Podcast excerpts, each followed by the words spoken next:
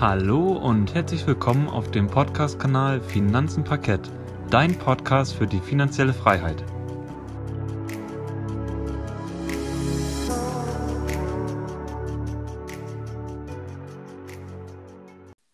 Schön, dass du wieder eingeschaltet hast bei unserem Podcast Finanzen Parkett.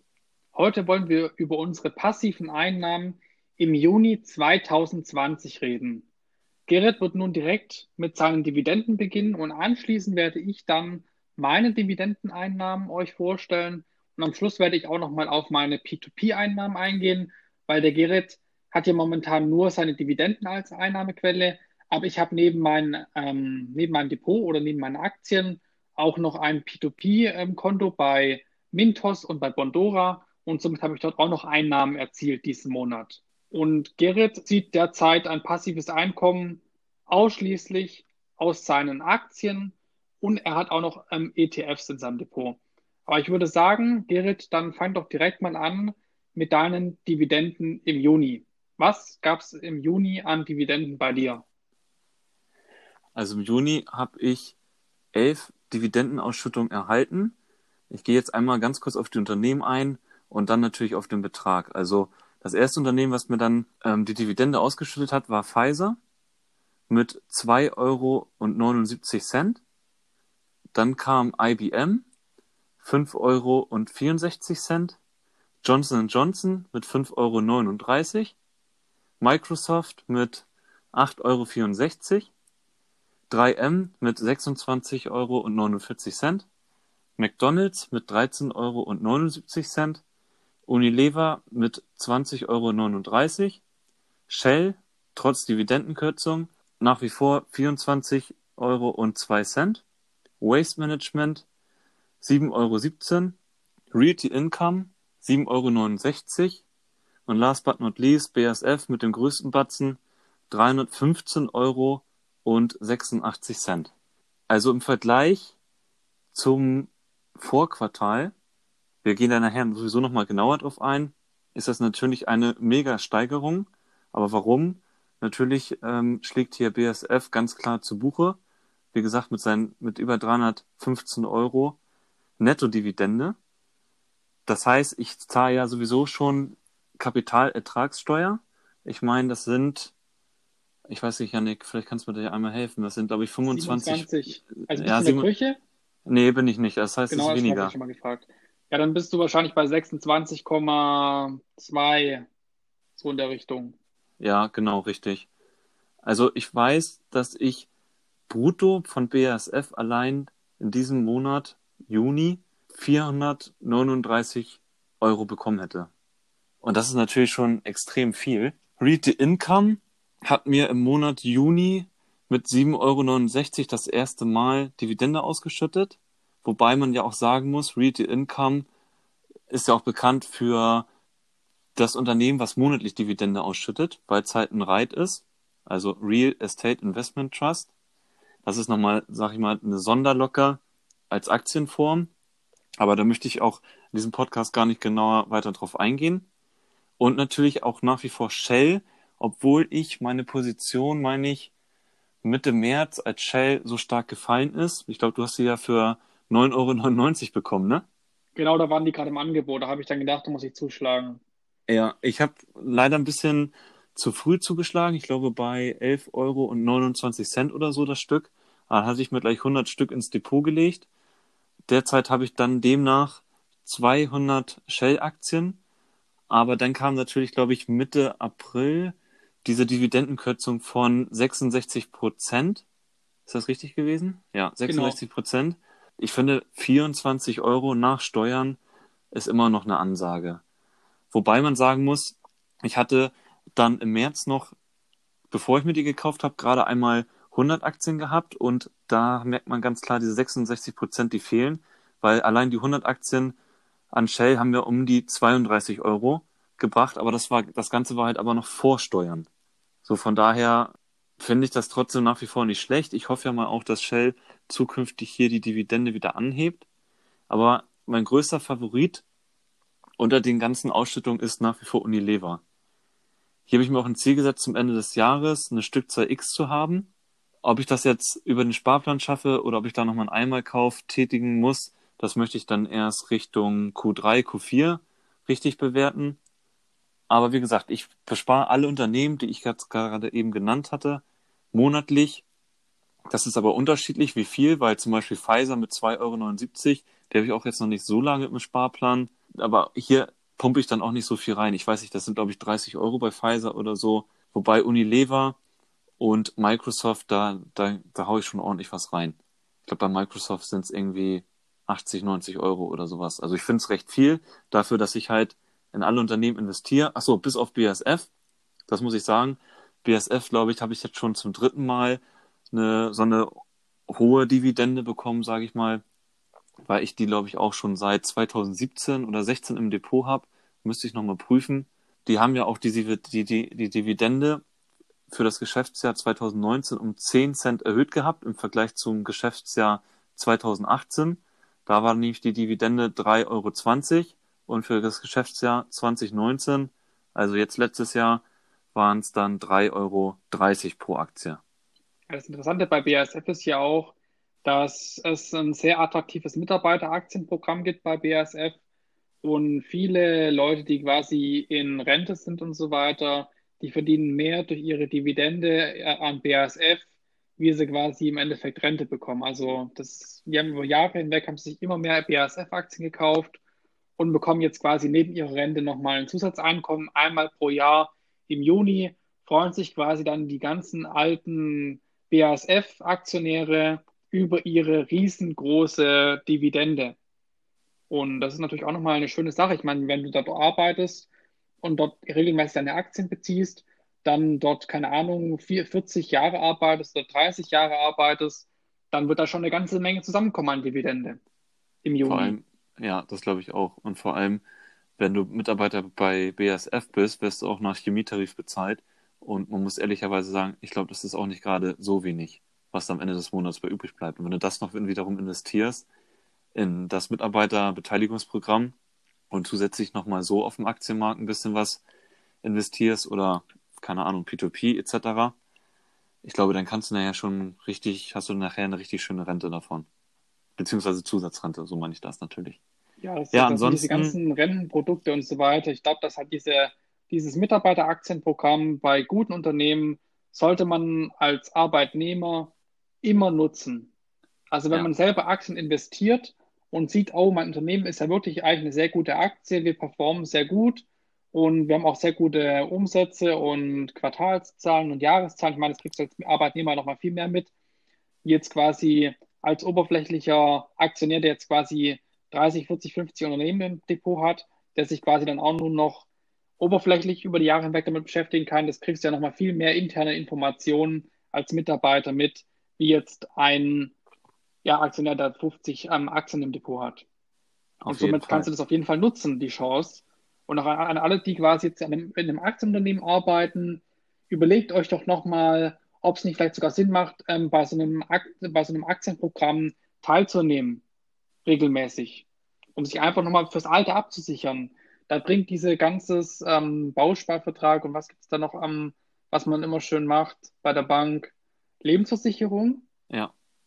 Und was gibt es noch? Ich bin gerade mal überlegen. Du meinst was kann man Rente, machen, das Alter? Direktversicherung? Genau, so Zeug, genau, genau. Ja. Aber, achso, ganz kurz, bevor wir gleich ähm, zu dir schwenken. Ohne BSF wären das für diesen Monat 122 Euro und 1 Cent. Das heißt, ich habe dann nochmal, wie gesagt, BSF bewusst rausgerechnet, weil es halt nur einmal jährlich Dividende gibt. Und von den ganzen anderen Unternehmen wie McDonald's, Microsoft und so weiter und so fort die zahlen ja quartalsweise aus. Also das heißt, nach aktuellem Stand und nicht weiteren Kürzungen hätte ich auch die nächsten zwei Quartale noch, also in Q3 und in Q4, eine Dividende nach Steuern von 122 Euro. Ich finde, das ist auch schon nicht schlecht. Lassen. Ja, das heißt, diese, die bekomme ich viermal im Jahr. Aber ich gehe natürlich auch noch davon aus, dass zukünftig die Dividenden gesteigert werden, natürlich nicht mehr gekürzt werden vor allem bei Shell, das zahlt sich dann sowieso doppelt nochmal aus. Wenn man das, wenn ich das bis dahin noch im Depot habe und halten kann, sag ich mal so. Von daher 122 Euro nach Steuern ist schon eine schöne Hausnummer. Aber ich würde jetzt sagen, Janik, du kannst ja auch nochmal dein Unternehmen vorstellen und die Beträge, die du äh, von den ETS bzw. Aktien ernten konntest. Ja, dann stelle ich doch mal mein Depot vor. Wie gesagt, das ist ganz wichtig zu sagen an der Stelle. Mein Depot existiert seit äh, Mai letztes Jahr, habe ich dieses Depot bei der Comdirect geöffnet. Ich habe noch ein anderes Depot, aber dieses Depot existiert quasi jetzt seit über einem Jahr. Und da tue ich auch quasi über Sparpläne und Einmalkäufe ja, Unternehmen besparen und dann auch mal aufstocken. Und ich habe auch die Corona-Krise natürlich genutzt, um mir schöne Dividendenwerte ins Depot zu legen. Aber nun auch zu meiner Dividende. Also ich habe Intel im Depot. Die haben mir diesen Monat 2 Euro und 4 Cent ausgeschüttet. Ich rede immer nur von Bruttobeträgen, auch bei P2P. Unilever hat 7,90 Euro ausgeschüttet, aber ich, da habe ich ja noch mal einen Nachkauf mit, den habe ich auch auf Instagram geteilt. Das heißt, ich dürfte wahrscheinlich im nächsten Quartal, also bei der nächsten Dividende, dürfte ich 18, 19 Euro bekommen im, pro Quartal dann wieder, weil ich quasi nochmal für 1000 Euro Unilever-Aktien gekauft habe und ich bin jetzt mhm. bei ungefähr, ich glaube, 50 Aktien habe ich von Unilever mittlerweile mhm. im Depot. Dann habe ich noch mir ja, Shell-Aktien gekauft von denen habe ich auch nochmal 13,97 Euro bekommen. Ich habe 100 Shell-Aktien im Depot. Als habe ich quasi pro Aktie 13 Cent bekommen. Oder eher gesagt 14 Cent, um, um ganz genau zu sein. 14 Cent habe ich pro Aktie bekommen. Guck mal, und, und ich habe hier, ja? ja? Entschuldigung, ich wollte dich nicht unterbrechen. Ich habe hier ja 200 Shell-Aktien. Das heißt, brutto wär, hätte ich dann ja 28 Euro bekommen. Und abzüglich der Steuern natürlich sind es halt nur 24 Euro bei mir geworden. Dürfte ja. auch hinkommen. Aber mach gerne weiter, Entschuldigung. Also wie gesagt, die Dividenden sind netto. Ich habe bei Comdirect mir einen Freistellungsauftrag von 400 Euro reingehauen und bei meinem anderen Depot habe ich auch nochmal die Menge. Aber P2P zum Beispiel habe ich nicht versteuert im Moment, weil ich es auch nicht abgehoben habe. Dann habe ich von meinem ETF, ich habe den All World High Dividend von Vanguard, mein Lieblings-ETF. Der schüttet mir mittlerweile 9,77 Euro aus und ja, ich habe quasi vor einem Jahr habe ich von dem noch 2 Euro irgendwas bekommen. Jetzt bekomme ich schon 9,77 Euro. Ich bespare diesen ETF mittlerweile mit 100 Euro im Monat und habe das quasi jetzt auch immer weiter gesteigert von, ich glaube, 60 Euro habe ich am Anfang nur ähm, investiert in diesen ETF und jetzt bin ich mittlerweile bei 100. Aber wird jetzt auch im Oktober, da bekomme ich dann nochmal mehr Gehalt, werde ich auch nochmal ein bisschen was an meinen Sparplänen anpassen. Dann kann ich da auch nochmal ein bisschen mehr investieren. Und am Ende des Monats kam wie immer meine Rente rein oder mein Hack quasi von LTC Properties. Die senden mir jetzt ja quasi auch immer ähm, ihre, meine Rente zu. Also quasi, es ist wirklich so, die ähm, machen quasi Altersheime oder tun quasi Altersheime vermieten. Und ich habe dort, dort quasi schon einen sicheren Platz. Wenn ich irgendwann mal alt und schwach bin und mich nicht mehr bewegen kann, dann habe ich dort einen ganz sicheren Platz und bekomme nebenher auch noch eine Dividende von 3,59 Euro im Monat ausgezahlt. Und von der Dividende kaufe ich natürlich dann immer eine schöne Tomatensuppe oder ähnliches, weil ich dann irgendwann mal dort bin, in, in den schönen Altersheimen von LTC Properties. Da gibt es ja noch mehr ähm, auf Instagram, die auch LTC Properties im Depot haben. Und wir haben auch schon gesagt, wir werden dann auf jeden Fall immer schön Kaffeekränzchen machen bei den, in den Altersheimen von, von LTC Properties als Aktionäre. Sehr gut. Okay. Sehr gut. Dann habe ich diesen Monat, ich will es einfach nochmal kurz sagen, ähm, ich habe insgesamt 45 Euro und 15 Cent verdient mit meinem Comdirect Depot im Juni. Und jetzt will ich nochmal zu, zu den Vergleichen kommen. Im Vor Vormonat habe ich quasi eine Dividende erhalten von 56,83 Euro. Also habe ich diesen Monat etwas weniger erhalten. Aber letzten Monat kam ja allein von Bayer, kam bei mir 44,50 Euro rein. Also das war schon ein riesengroßer Batzen, der da allein durch Bayer reinkam. Und es ist ja genau das gleiche wie bei dir mit BASF. Das sind halt einmal so Großzahlungen.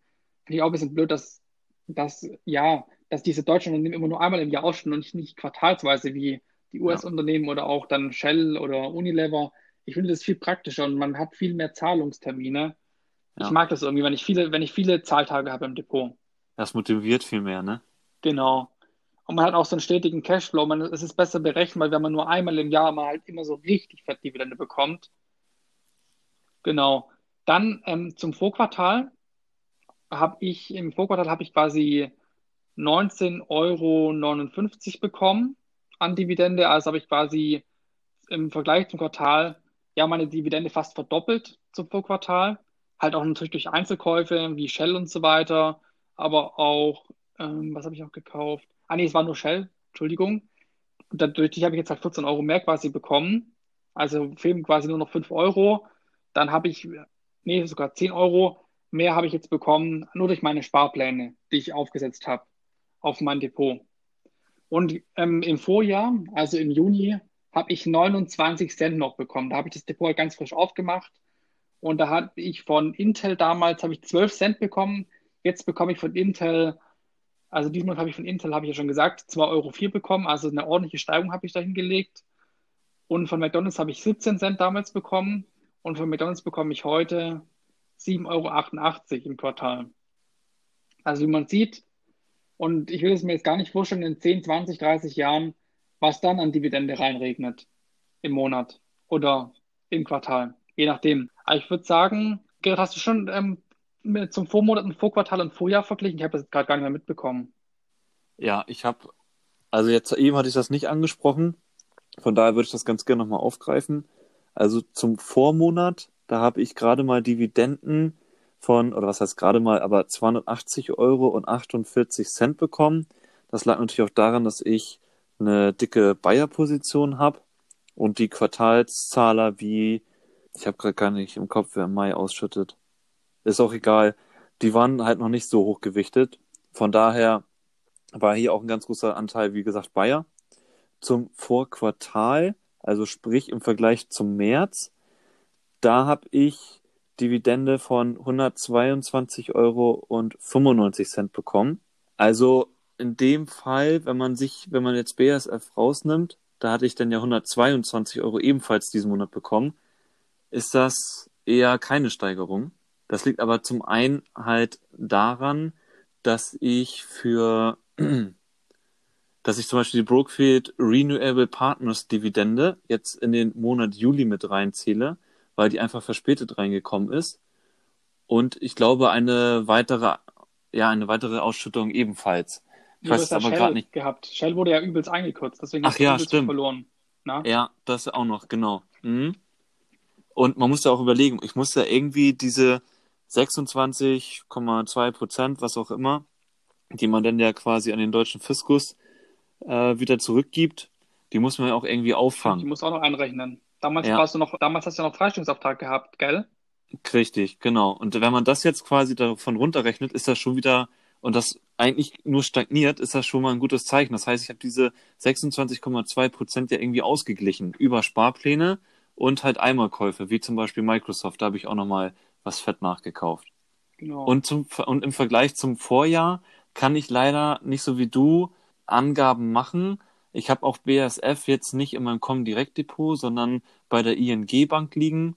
Das liegt nämlich daran, dass ich 2016, als ich mit dem ganzen Thema investieren gestartet bin, das war mein erstes Konto, weil ich da, also mein erstes Depot bei der ING, weil ich da ja auch schon mein Girokonto hatte. Und das war dann halt so, dass ich irgendwann mal zu Comdirect gegangen bin. Das war aber auch genau vor einem Jahr, sage ich mal, im April. Da habe ich dann auch das Konto bei der Com, das, das Konto, das Depot bei der ING, bei der Com direkt aufgemacht. So, jetzt habe ich's.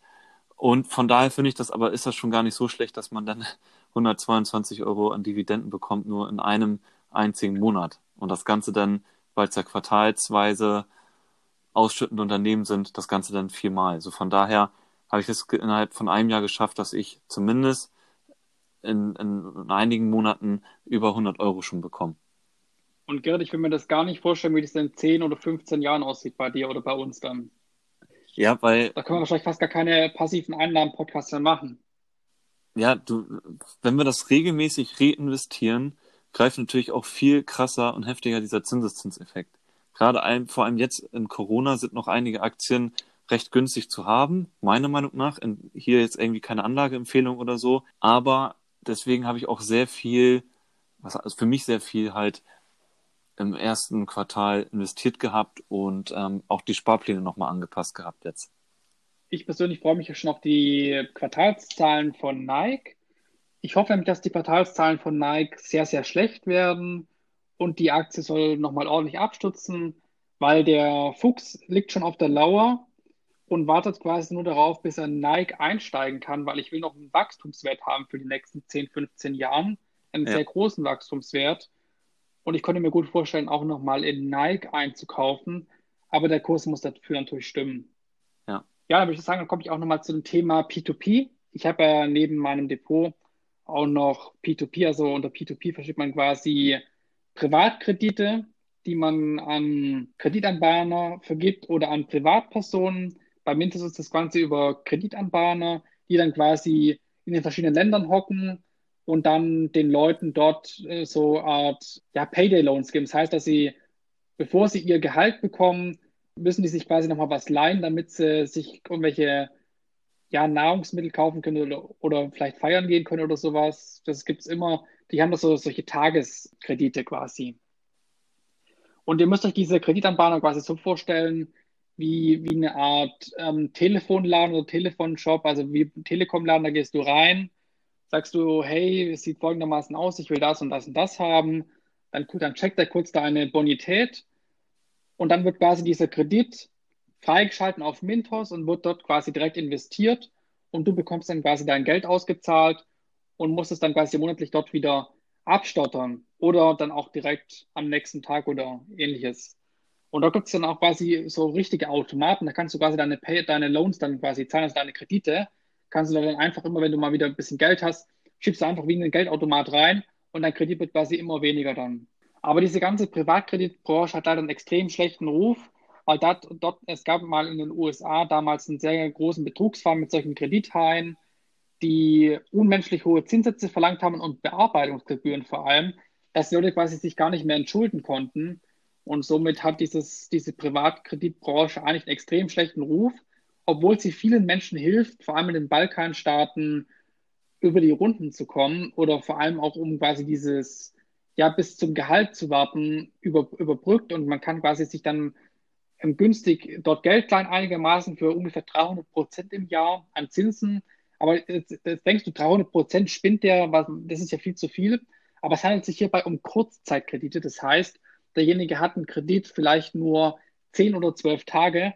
Das heißt, er zahlt dann auf 50 Euro, zahlt er vielleicht 2, 2 Euro oder 5 Euro Gebühr oder halt Zinsen dann. Ne? Somit ist dieser schlechte Ruf teilweise nicht gerechtfertigt. Aber nun jetzt auch mal mhm. zu diesem Thema Mintos. Ich will jetzt auch auf die Einnahmen drauf eingeben. Sorry, ich bin jetzt gerade ein bisschen abgeschweift, tut mir leid. Aber das wollte ich einfach mal kurz loswerden. So, dann Mintos habe ich diesen Monat noch 20,31 Euro erhalten. Im Vormonat habe ich 28,46 Euro erhalten. Also habe ich ungefähr 8 Euro und, 3, und 10 Cent weniger erhalten diesen Monat. Aber das hat auch einen, einen guten Sinn, warum ich weniger erhalten habe. Der Zinssatz ist weiterhin unverändert gewesen bei 13,48 Prozent und ist weiterhin eine sehr attraktive Anlage. Aber jetzt natürlich zu dem Thema, warum ist es weniger geworden? Es liegt eigentlich nahe, dass der, dass der Fuchs hier ja das ganze ähm, Investieren gestoppt hat, was ich auch schon seit der Corona-Krise gemacht habe. Ich habe aufgehört, in neue Kredite zu investieren, weil ich nicht weiß, wie sich die Corona-Pandemie vor allem in den Balkanstaaten entwickelt. Und ich will nachher nicht, dass mein Geld weg ist und die Leute ihre Kredite, Kredite nicht mehr abbezahlen können und somit auch die Kreditanbahner nicht mehr Kredit, ähm, dass sie mir quasi mein Geld nicht mehr zurückzahlen können, also quasi die Kredite nicht mehr zurückkaufen. Und somit habe ich quasi meine Strategie pausiert und mittlerweile liegen über 1600 Euro auf meinem Mintos-Konto uninvestiert rum und es sind quasi nur noch ungefähr 2300 Euro investiert. Also ich habe momentan circa 3800 Euro bei Mintos im Portfolio, aber es sind nur noch ja, 2300 Euro verfügbar. Und was ich noch zum Mintos mal sagen muss, ich bin bei Mintos mittlerweile seit fast zwei Jahren und habe dort schon 438 Euro und 11 Cent an Zinsen verdient. Und ich meine, das ist schon mal eine sehr schöne Zahl. Wenn man sich mal so überlegt, man nimmt das in 500-Euro-Schein und das habe ich einfach quasi aus, ja, drei, auf, aus 4000 Euro habe ich quasi 500 Euro ja, verdient. Ist es eigentlich eine, eine schöne Vorstellung, dass ich schon so viel Zinsen damit verdient habe. Und ich will auf jeden Fall in Zukunft auch wieder bei Mintos investieren. Aber aufgrund von Corona bin ich momentan dabei, nicht mehr weiter in neue Kredite zu investieren. Aber das kann sich ja auch wieder demnächst ändern, wenn die Corona-Pandemie vielleicht auch abebbt in den Balkanstaaten oder es bessere Medizin gibt oder einen Impfstoff oder was auch immer. Und dann will ich noch zu Bondora kommen. Ich habe neben Mintos auch noch Bondora mittlerweile aufgebaut. Dort benutze ich das Produkt Go and Grow. Da gibt es dann quasi 6,75% Zinsen per annum auf mein Sparguthaben. Und dort ist es quasi mittlerweile so, dass ich mir monatlich 200 Euro auf dieses Bondora-Konto einbezahle, weil ich mir dort ein Vermögen von ungefähr 5000 Euro aufbauen möchte. Also Bondora ist für mich quasi so eine Art Tagesgeld, an dieser Stelle auch keine Anlageberatung. Ich persönlich sehe es als Tagesgeld momentan, auch wenn man, auch wenn die Auszahlung in der Corona-Krise ein bisschen stockend war. Aber Bondora hat es bis jetzt eigentlich immer ganz gut gemanagt. Die sind auch durch die Finanzkrise gut durchgekommen. Und somit mache ich mir bei Bondora relativ wenig Sorgen um, meine, um mein Geld. Deshalb investiere ich dort auch immer noch 200 Euro im Monat. Mittlerweile bin ich bei 1423 Euro und 47 Cent bei Bondora bei, bei dem Go and Grow Modell und es werden jeden Monat 200 Euro mehr oder auch mal zahle ich mal spontan ein bisschen mehr ein, weil ich will ähm, quasi mein Studium beenden mit 5000 Euro in Bondora. Mittlerweile habe ich Bondora Go and Grow seit sechs Monaten und habe dort schon 23 Euro und 47 Cent verdient. Aber ich habe mir ausgerechnet, am Ende von meinem Studium werde ich über 220 Euro an Zinsen verdient haben mit Bondora. Und mit Mintos werden es wahrscheinlich dann auch nochmal so circa 600, 700 Euro oder 800 Euro werden. Und jetzt will ich auch nochmal auf die Entwicklung eingehen von meinen gesamten passiven Einnahmen. Also ich packe jetzt da quasi dann meine P2P-Kredite rein und mein Depot. Also im April habe ich 56 Euro und 6 Cent verdient. Im Mai habe ich 90,99 Euro verdient. Das war bis jetzt mein höchstes passives Einkommen, was ich mit diesen beiden, ja, mit diesen beiden Anlagen zusammen verdient habe. 90,99 Euro ist bis jetzt mein, mein Rekord. Und im Juni habe ich nochmal 72 Euro und 1 Cent verdient. Also auch wieder etwas mehr als im April mit 56,06 Euro. Also man sieht, das passive Einkommen wird immer und immer mehr wieder bei mir mit diesen beiden Anlagen. Und es ist doch eine sehr schöne Entwicklung.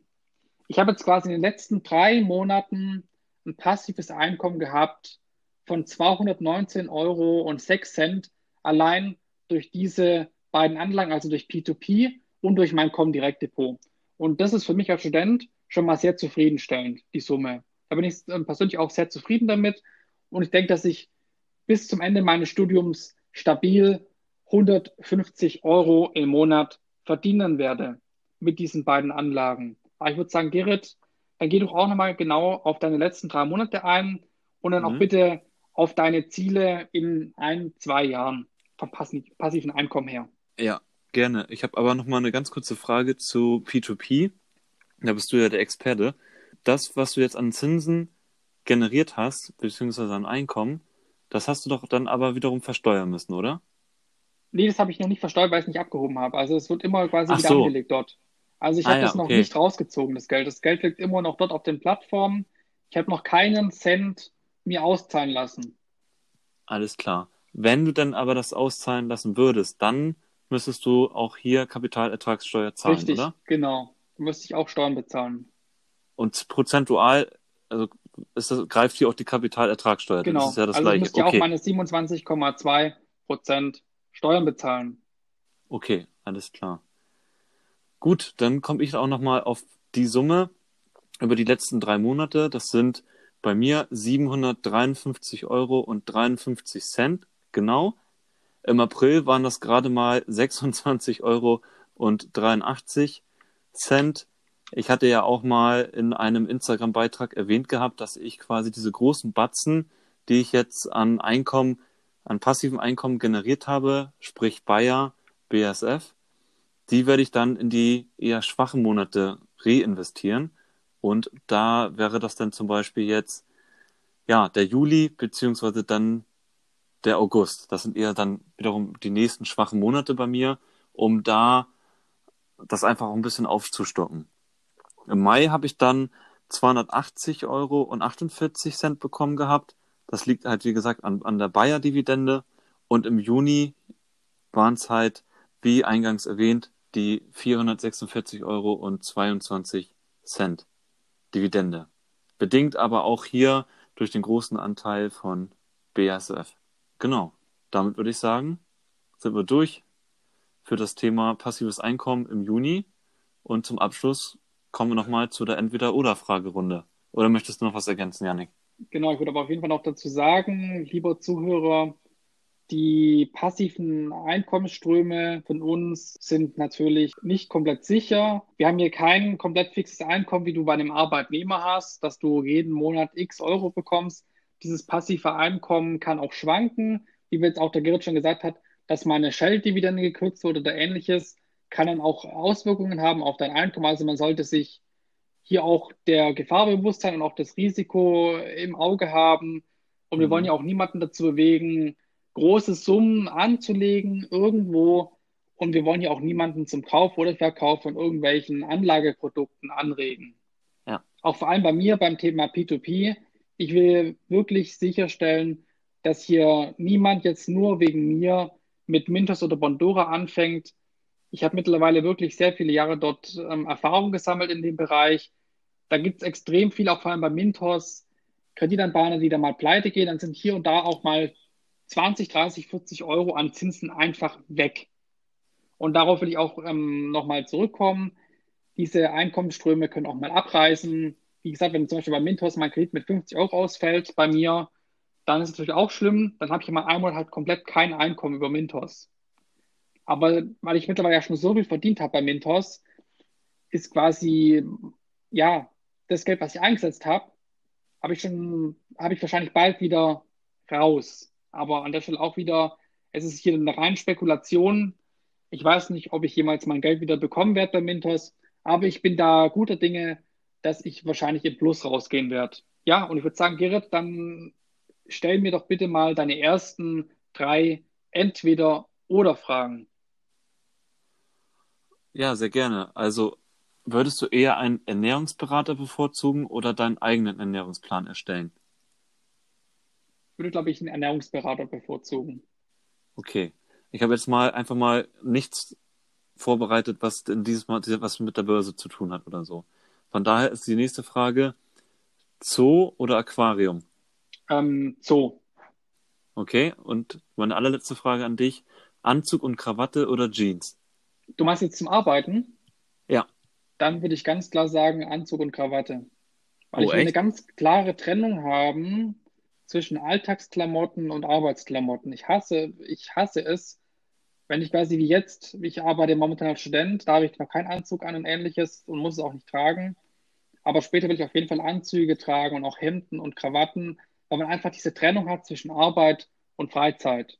Mhm. Das ist mir auch ganz wichtig. Habe ich jetzt auch im Homeoffice gemerkt, es ist einfach brutal schlimm, wenn ein Arbeitsweg sich auf drei Schritte verkürzt. Du hattest früher einen Arbeitsweg von 45 Minuten bis eineinhalb Stunden. Und auf einmal hast du bloß noch drei Schritte Arbeitsweg und du hast quasi keine Trennung mehr zwischen Arbeit und Zuhause. Und deswegen würde ich immer so eine Trennung bevorzugen. Aber da bin ich wahrscheinlich auch einfach, ja, ein komischer Mensch. Ich mag das einfach, wenn ich, wenn ich, wenn ich Sachen voneinander trennen kann. Ah, ja. Okay, interessant. Aber da würde ich sagen, dann stelle ich doch jetzt meine mhm. drei Fragen an dich, Gerrit. Ja. Und die erste Frage wäre, Simrise oder Froster, wir haben ja zu beiden Unternehmen einen Podcast hochgeladen mhm. und wir fanden beiden Unternehmen gut. Und jetzt würde mich interessieren, welches Unternehmen würdest du dir denn aufgrund der aktuellen Lage und unserer Bewertung eher in dein Depot legen? Ja, da ich natürlich schon sehr viel Chemie im Depot habe, durch Bayer und BSF, würde ich einfach auch viel mehr zu Froster tendieren. Und ich finde, Froster-Produkte sind um einiges greifbarer, weil sie ja natürlich fast in jedem Rewe oder in jedem Supermarkt in der Tiefkühlabteilung rumliegen. Weil Froster, so haben wir das ja auch in der Analyse vorgestellt, hat sich da ja auf diese Tiefkühlkost spezialisiert, vor allem auf Fisch und Gemüse.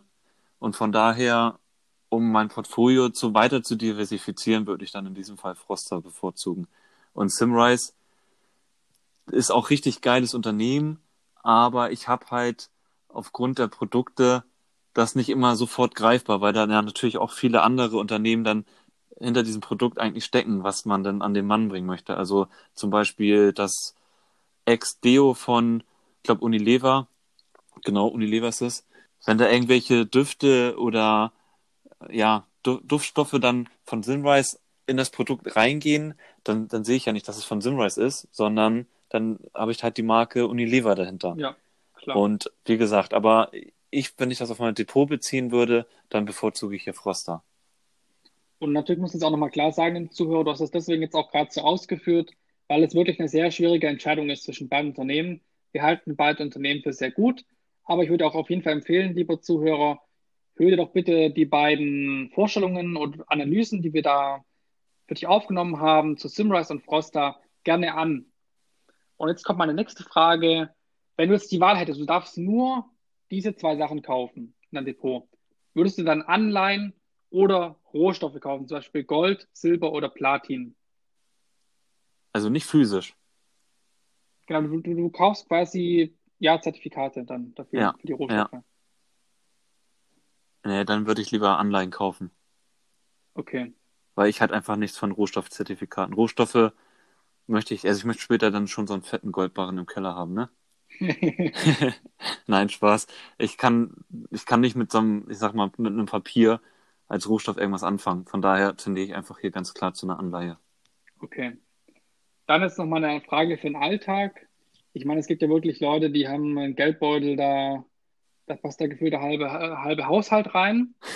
Oder dann gibt es auch Leute wie mich. Ich bevorzuge kleine Geldbeutel, die eher handlich sind, wo ich nur ein paar, ein paar Scheine drin verstauen kann und vielleicht eine EC-Karte. Was bevorzugst du, einen großen Geldbeutel oder eher einen kleinen handlichen Geldbeutel? Ich bevorzuge den kleinen handlichen Geldbeutel auch, ja. Aber das ist jetzt irgendwie komisch, dass ich habe jetzt irgendwie erwartet, dass du diesen großen Geldbeutel wählst. Weißt du warum? Ich dachte ja. wirklich, dass du ja durch diesen, durch deinen Lebensstil und so weiter, wahrscheinlich auch bei vielen Einkaufsketten oder sowas, weißt du, so Kundenkarten hast, dass du dir irgendwelche Punkte sammelst, Payback-Punkte sammelst und so Zeug, ne? Das hätte ich jetzt eigentlich wirklich gedacht, dass du die, den großen Geldbeutel wählen würdest. Ja, ich glaube, mit der Denkweise wärst du, wärst du auch gar nicht so schlecht. Das Problem oder der Vorteil ist halt, mittlerweile gibt es auch alles digital auf dem Handy. Also Stimmt. PayPal gibst, hast du als App und die öffnest du dann und dann hast du einfach so einen Barcode. Den hältst du dann quasi gegen den Barcode-Scanner und der macht den ganzen Rest. Und schon hast du es dann auf dem PayPal-Konto. Von daher spare ich mir die große den großen Geldbeutel.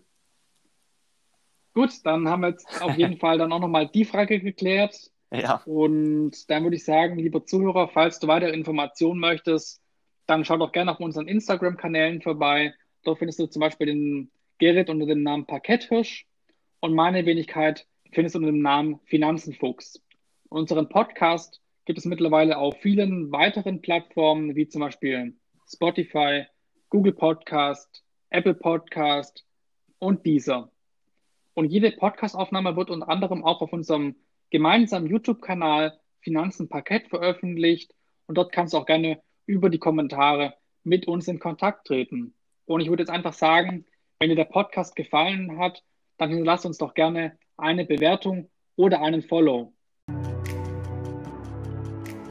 Schön, dass du zugehört hast und vielen Dank, dass du bis zum Ende dran geblieben bist. Wir verabschieden uns für diese Folge und wünschen dir noch einen schönen Tag.